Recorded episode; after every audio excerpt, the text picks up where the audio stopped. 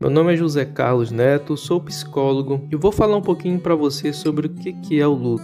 O luto é compreendido como uma perda de um elo significativo entre uma pessoa e esse objeto, podendo ser uma perda entre um ente querido advinda de morte, separação de relacionamentos amorosos e afetivos e algo mais que tome as mesmas proporções. O lutado tem a sensação de desamparo, medo, raiva e outras emoções que carecem acolhimento e compreensão. É um fenômeno mental natural e constante durante o desenvolvimento do ser humano.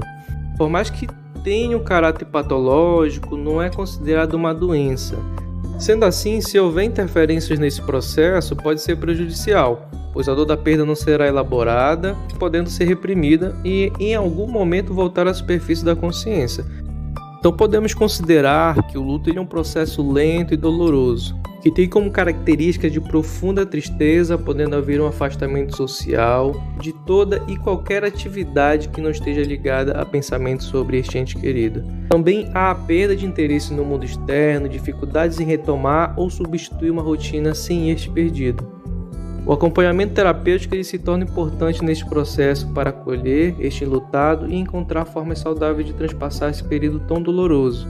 Falar sobre isso na terapia possibilita ao enlutado a simbolização da perda, já que por meio das palavras haverá uma caracterização do que isso representa para a vida deste. Falar sobre luto é necessário e urgente Naturalizar esse tema nos diálogos sociais, hospitalares e clínicos é a melhor forma de prevenir, mas não é prevenir a dor, pois ela é inerente e totalmente necessária para que a vida siga.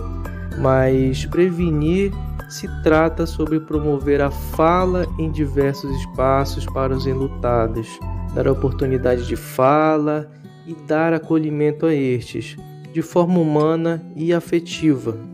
E é a fala que também permite sair do processo de luto.